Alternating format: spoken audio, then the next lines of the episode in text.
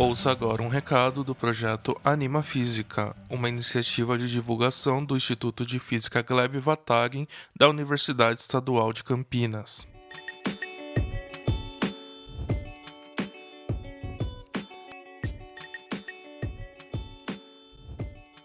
Olá, meu nome é Eduardo Sato e faço parte do projeto Anima Física do Instituto de Física da Unicamp em Campinas.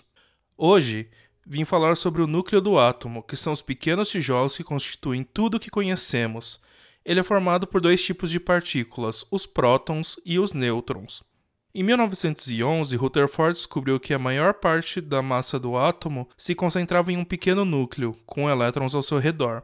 Nesse experimento, ele atirava partículas alfa em uma fina folha de ouro e percebeu que a maioria delas passava direto, sendo que algumas poucas eram refletidas para trás. Isso mostrou a ele que a maior parte da matéria é um espaço vazio. As poucas partículas alfas que eram refletidas de volta eram as que batiam nos núcleos atômicos. Realizando o mesmo experimento em folhas de átomos mais leves, Rutherford percebeu que, ao se chocar com os núcleos, as partículas alfas arrancavam pequenas partículas positivas, os prótons.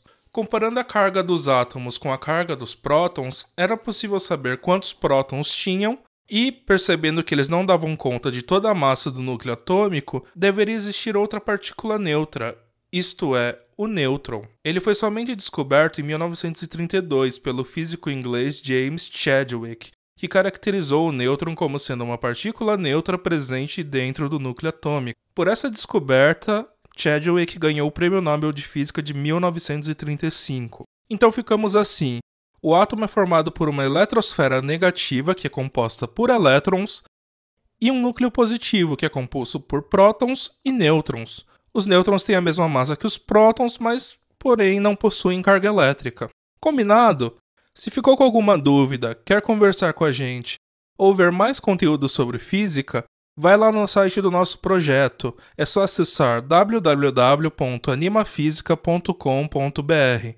Te esperamos lá.